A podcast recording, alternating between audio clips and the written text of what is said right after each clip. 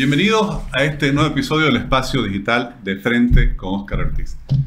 Obviamente la, situación política eh, se va conflictuando cada vez más, se va tensionando, eh, se mezcla con las dificultades económicas y nos vamos acercando hacia el año 2025, donde nuevamente habrán elecciones presidenciales. Vamos a conversar con el sociólogo Renzo Brucese, además uno de los analistas más agudos de la realidad política y social nacional. Renzo, muchas gracias por aceptar nuestra invitación. No, gracias a ustedes, pues es siempre muy grato estar con ustedes. Renzo, el, tiempo pasa rápido y como que ya se comienza a visualizar, por así decir, el fin de una gestión eh, gubernamental, el advenimiento de unas nuevas elecciones.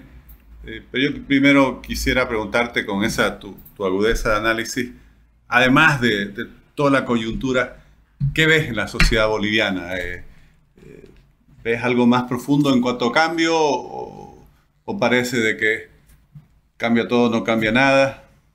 No, no, yo creo que hay un verdadero proceso de descomposición, no solamente de descomposición de la estructura política montada por el masismo, sino de la estructura política en general, de lo político, de la misma sociedad y ni que se diga de las estructuras jurídicas. Hay un proceso de descomposición que ha sido un poco desatado por las confrontaciones internas del MAS y los conflictos internos del MAS.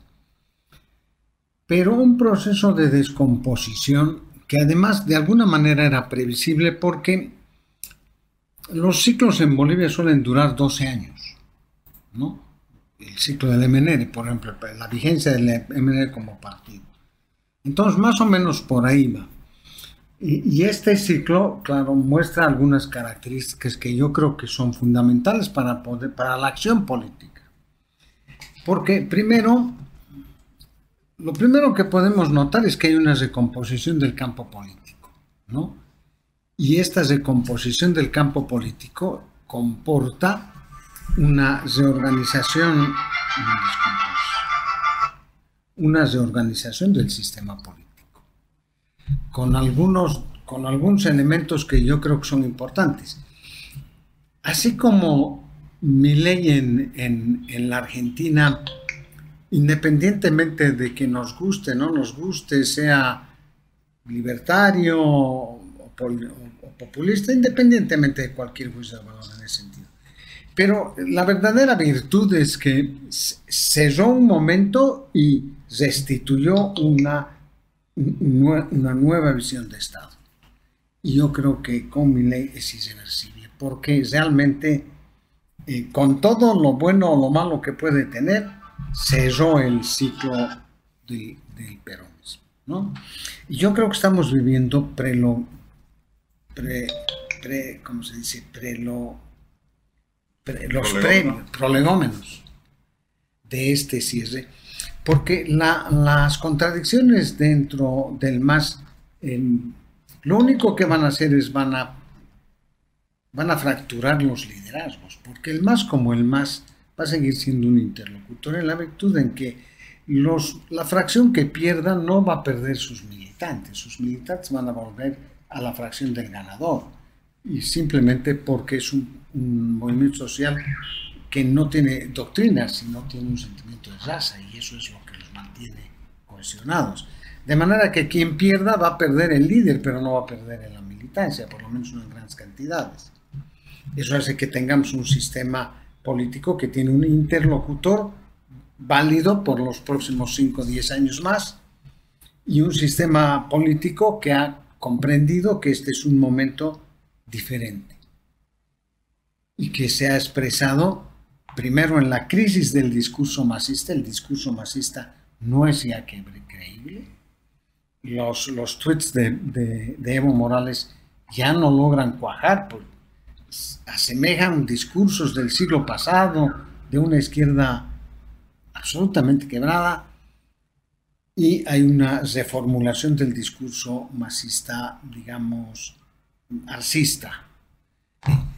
En conjunto, hay un proceso de recomposición general donde el masismo está buscando las formas de recomposición y las estrategias correctas y la oposición está en un escenario más claro, menos confuso, donde sabe que el camino es la oposición, pero no sabe cómo ni con quiénes ni con qué actores.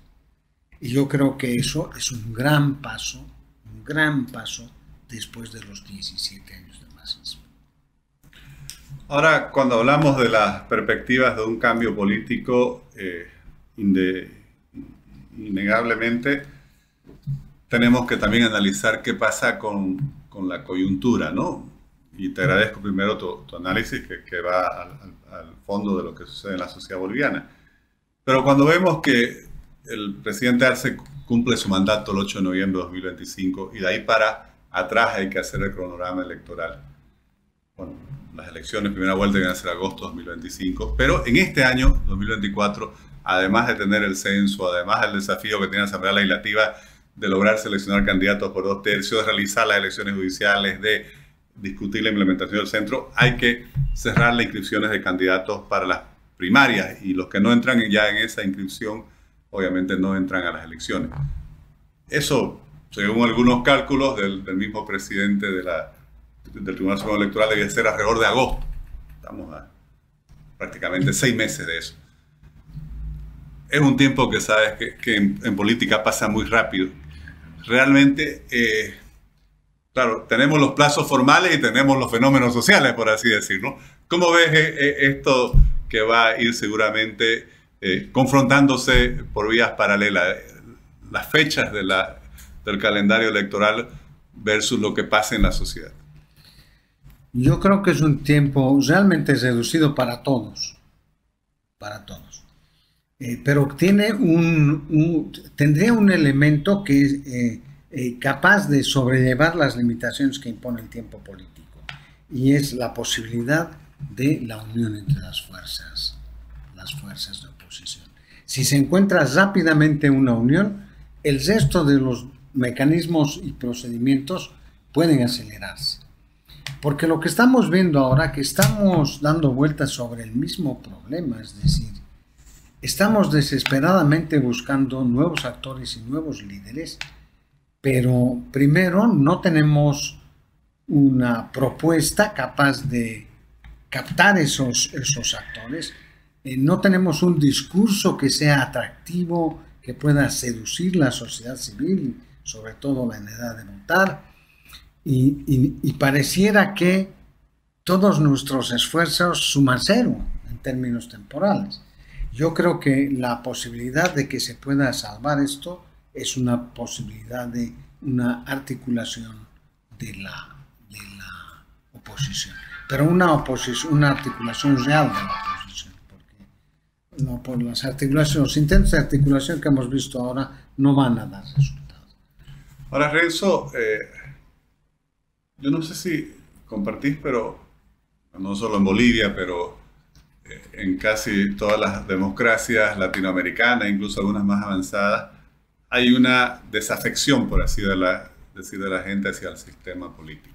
Particularmente los jóvenes, lo has venido estudiando, y, quizás también hoy los, factores que, han determinado la política de los anteriores 20 años, eh, clivajes izquierda-derecha, oficialismo-oposición, populismo, liberalismo, no son los que apelan al conjunto de la sociedad y, pareciera que, lo, que los, para, un joven hoy como pensar en pertenecer a un partido es algo que, que no le atrae. Eh, en Bolivia también puede haber un sector importante de la población que cuando busca alternativa la busque desde otras perspectivas que la que ha venido confrontándonos en los últimos 20 años. Sí, yo creo que sí. La semana pasada yo estuve reunido con cuatro dirigentes de plataformas importantes la percepción de ellos es que efectivamente uno de los grandes errores ah, fue no percibir la utilidad de la organización, ¿no? Que ese, ese su rechazo a los partidos y a las formas organizativas los llevaron a un punto en el que la posibilidad de representación y de participación en el poder político eran, era nulo porque finalmente eran personas y, no, no había forma de incidir. Entonces ahora hay una nueva, hay una, hay una nueva perspectiva. Pero hay una nueva perspectiva también que ha cristalizado en una clara diferencia, disculpas, una clara, una clara diferenciación entre el discurso democrático y el discurso populista. Es decir, no sé si es que el discurso democrático estaba cubierto por un velo de temor que se ha ido venciendo poco a poco, o si es que las fuerzas democráticas, particularmente los jóvenes, han decidido entrar en la arena política. Pero yo veo una clarísima diferenciación que tiene que ver con esta puesta en duda de las categorías de derecha e izquierda. Y por el otro lado veo un retroceso en el discurso populista. Eh, el discurso populista ha retrocedido.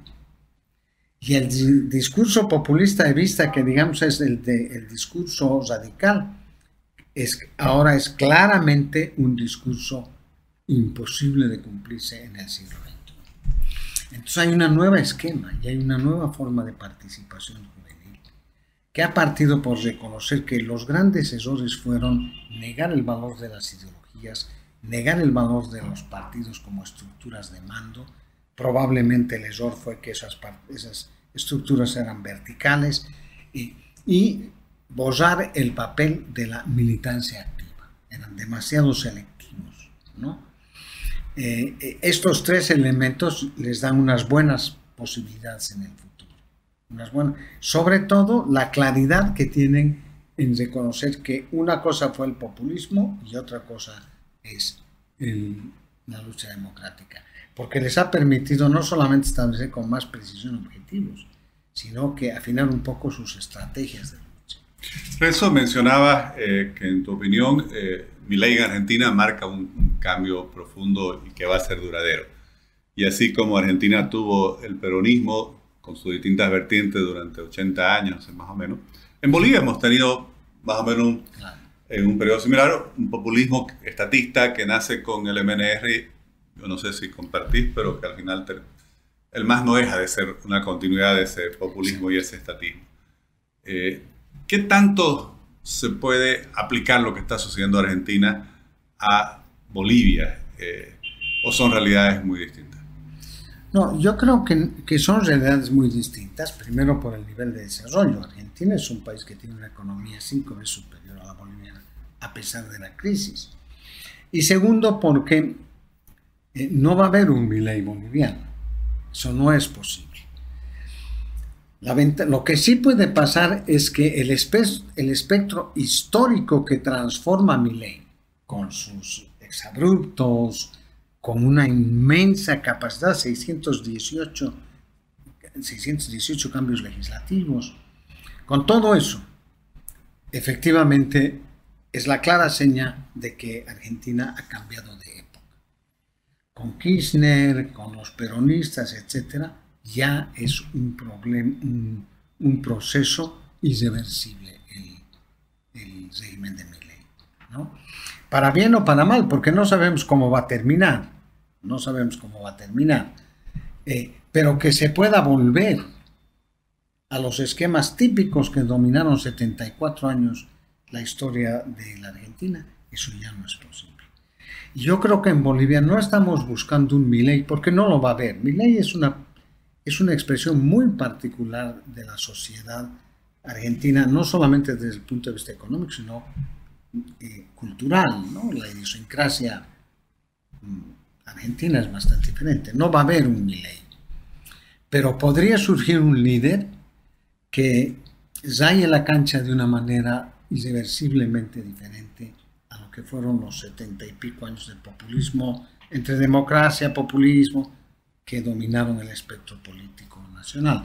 Me estoy refiriendo a que puede haber un político que no, pueda, no se mueva ya en el escenario de lo nacional popular, que es exactamente lo que ha hecho Milei.